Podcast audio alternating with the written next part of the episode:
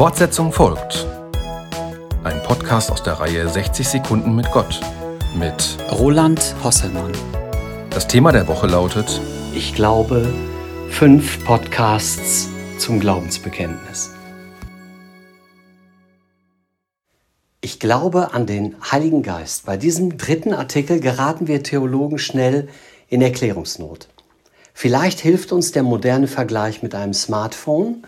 Und ich behaupte mal, wir alle sind ein bisschen wie so ein Smartphone. Ist ein schönes Ding, mit dem man extrem viel machen kann. Musik hören, Filme angucken, an Videokonferenzen teilnehmen, Podcasts produzieren, Spiele spielen, seine sportlichen Aktivitäten festhalten und telefonieren geht damit übrigens auch. Das Problem ist nur, um sein Potenzial zu entfalten, braucht dieses schöne Ding Strom. Sonst passiert überhaupt nichts.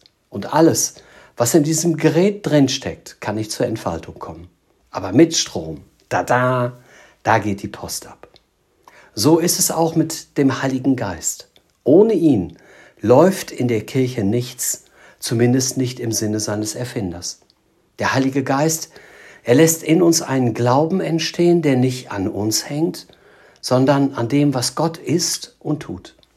Der Heilige Geist, er lässt in uns eine Liebe entstehen, die nicht tagesformabhängig ist und an den Grenzen unserer Sympathie oder Antipathie aufhört.